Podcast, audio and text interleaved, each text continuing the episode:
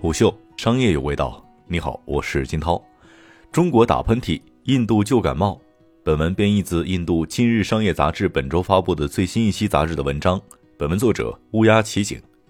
一则简单的俗语，常能够精炼勾勒出国际竞争当中权力地位的微妙变化。十九世纪，奥地利政治家克莱门斯·冯·梅特涅曾经打趣道：“巴黎打个喷嚏，欧洲就会感冒。”但到了二十世纪，巴黎的地位便被美国悄然取代，而权力移交的背后，正是全球贸易局势的变迁。到了今天，权力的重心又发生了转移，而这一次，世界的焦点聚集在了东方。如果说中国打个喷嚏，世界就会感冒，那么印度呢？在我们的北方邻居因为新冠病毒的侵扰而在经济上遇到小麻烦的时候，印度各产业又会受到怎样的影响？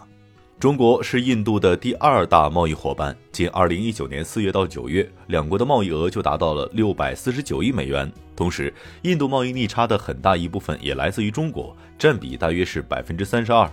在2019财年，印度从中国进口了价值46亿美元的汽车零部件，占印度零部件进口的四分之一以上。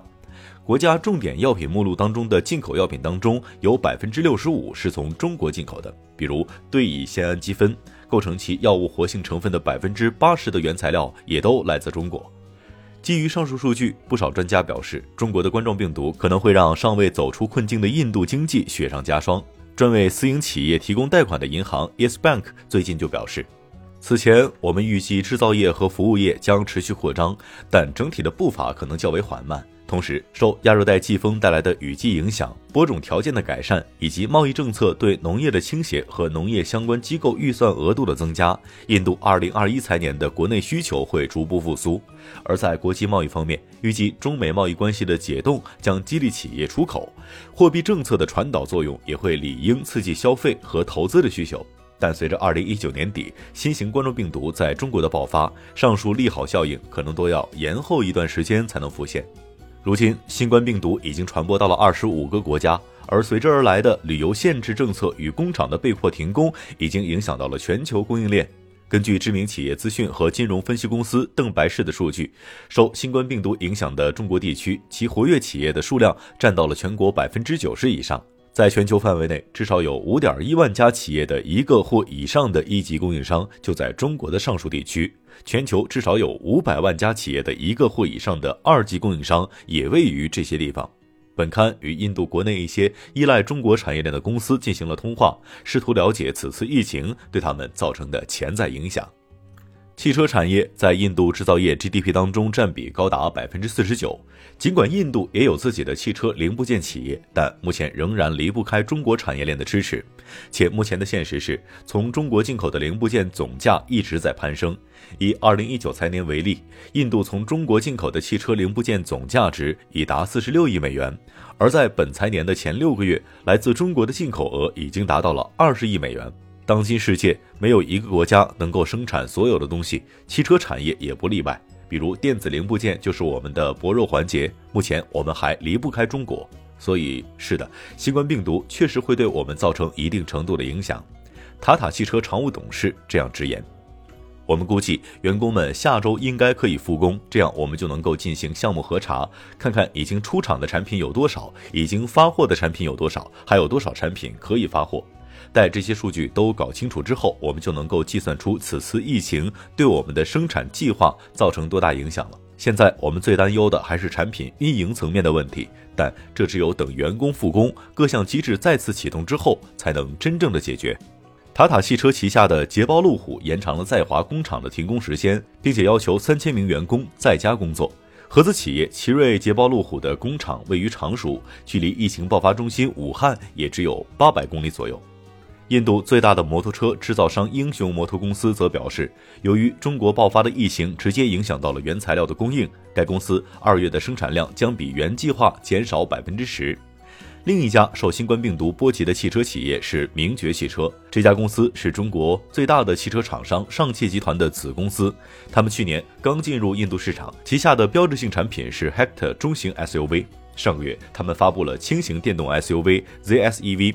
印度名爵首席商务官表示，受包括中国在内的欧亚地区多家供应商无法及时供货的影响，我们预计公司各产业线的供应链都将受到波及。如今库存量已经几乎见底，但积压的订单还有许多没有处理。现在看来，二月的销量肯定是低于预期了。但这只是问题之一，我们要做的工作还有太多，需要安抚已经下单却提不到车的客户，需要协调各部门的运转。一句话，现在最要紧的就是尽全力把此次疫情的影响降到最低。疫情甚至还会影响到印度环保政策的执行。印度政府原本计划在今年四月将机动车排放标准从 BS 四型车提升到 BS 六型，但因为突如其来的新冠病毒，政策过渡的时间可能不得不延长。除此之外，印度制药企业在采购药物成分或原材料的方面都严重依赖中国，尤其是青霉素 G、四环素以及维生素类药物，比如维生素 C 和 D。上述药品在制作过程当中都需要发酵工艺。而在这方面，中国的技术水平居于行业领先地位。印度药企对中国的依赖还体现在其他的方面，比如印度药品促进委员会的官员就曾经表示，在印度国家重点药物目录当中的进口药品当中，有百分之六十五来自于中国进口；而在名录之外，中国进口药所占比重更大，高达百分之九十。制造对乙酰氨基酚活性成分的原材料有百分之八十来自于中国，一线抗糖尿病二甲双胍的原材料近百分之九十也来自于中国。从金额来看，根据印度药品促进委员会提供的数据，印度从中国进口的原料药总价值为二十五到三十亿美元，约合一千七百亿卢比。而现在，随着新冠病毒的肆虐，原料药的价格也是水涨船高。比如，对乙酰氨基酚的价格就上涨了百分之三十到百分之三十五。不过，他认为价格早晚会降，毕竟主要货源地并不是武汉。印度政府已经与大多数的印度制药协会和相关的企业进行了接触，以获得库存量和短缺药品量的具体数据。据悉，很多的企业都表示，他们尚能坚持五到六个星期。中国手机厂商在印度智能手机市场居于主导的地位，全国销量前五的品牌当中有四个来自于中国，他们是小米、vivo、realme 和 oppo。小米近日宣布，二零一九年的第三季度，该公司出口量又创新高，达到了一千两百六十万部手机，这个数字与去年同期相比提升了百分之八点五。虽然上述品牌的产品都是在印度组装，但还是那个老问题，零部件来自中国。小米印度分公司虽然声称，由于他们早早的为中国春节假期而备足了货，因此目前的形势并没有影响到该公司的运营。但他们承认，如果复工的时间再推迟两到三周，他们也撑不住了。不过到那个时候，其他行业也会受到波及，不止我们手机厂商。就目前来说，我们这些依赖中国供应商的市场玩家，除了继续观望，没有别的办法。对比手机厂商，太阳能产业的相关企业其实更着急，因为印度企业百分之八十的太阳能电池和组件均购自中国。在中国，由疫情造成的供应中断、生产延误、质检延误和零部件运输延误已经很明显了。印度不少项目开发商目前正在应对包括关税与商品消费税方面的一系列麻烦，且未来的麻烦只会更多。这些项目开发商当初与太阳能电池生产企业签署的购电协议里面，明确规定了后者向其供电的日期。这意味着，一旦截止时间到来而电池没有到位，相关企业就会因此而违约遭到罚款，且银行的担保也会随之兑现。所以，按照目前的状况，政府势必要对相关企业提供必要的政策保护。当然，受损的企业也不只是太阳能厂商。中国复工的时间推迟造成的原材料短缺问题，也会波及印度国内的其他制造业。数据显示，印度从中国进口的太阳能电池、光伏电池的总价值，已经从2013年、14年度的5.9673亿美元，猛增到了2017年、18年的34.1亿美元。全世界最大的钻石抛光中心苏拉特的光芒，恐怕要逐渐暗淡下来了。如果新冠病毒继续肆虐，那么这座城市未来两个月的经济损失可能达到八百到一千亿卢比。抛光钻石一般是先从苏拉特运到孟买，然后再从孟买运至香港，而那里云集了全球各地的钻石贸易商。印度每年运抵香港的钻石价值一般在五千亿卢比左右，但今年香港已经封关一个月了，而且看上去这种状况还是要持续下去。对于我们来说，这意味着未来两个月的生意都不会太景气。在疫情爆发之后，在港的三千多名印度钻石企业的代表和经销商也都被迫返回了印度。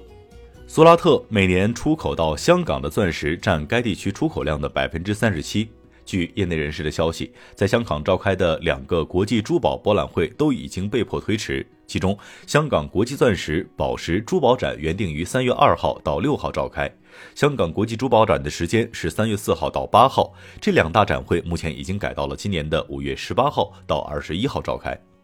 眼看猴历节就要到了，每年这个时候都是印度玩具产业火爆的好时节，但今年的玩具厂商们却还在过冬。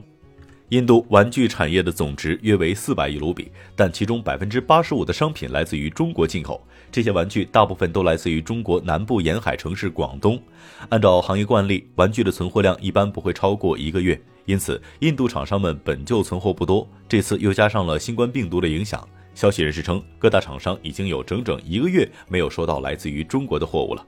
按照往年的进货习惯，印度玩具商们会在中国春节假期之后向相关的制造企业订购猴历节所需的染料和洒水装置，到货周期一般是十四到三十天。以孟买为例，每年到这个时候，当地二十到二十五个厂商代表会向中国公司订购大约五十万支水枪，但今年他们直到现在都没有存货。我们正在仔细评估当下的形势，我们仍然希望订单能够及时到货。孟买联合玩具协会副总裁这样表示：“目前，业内领袖们已经达成共识，未来的十四天至关重要。可以想见，在大限到来之前，他们可有的是不眠之夜要熬了。”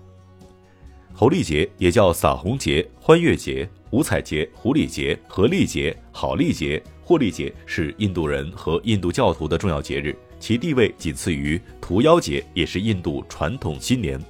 虎嗅商业有味道。我是金涛，四点水的涛，下期见。虎嗅，商业有味道。有味道本节目由喜马拉雅、虎嗅网联合制作播出，欢迎下载虎嗅 APP，关注虎嗅公众号，查看音频文字版。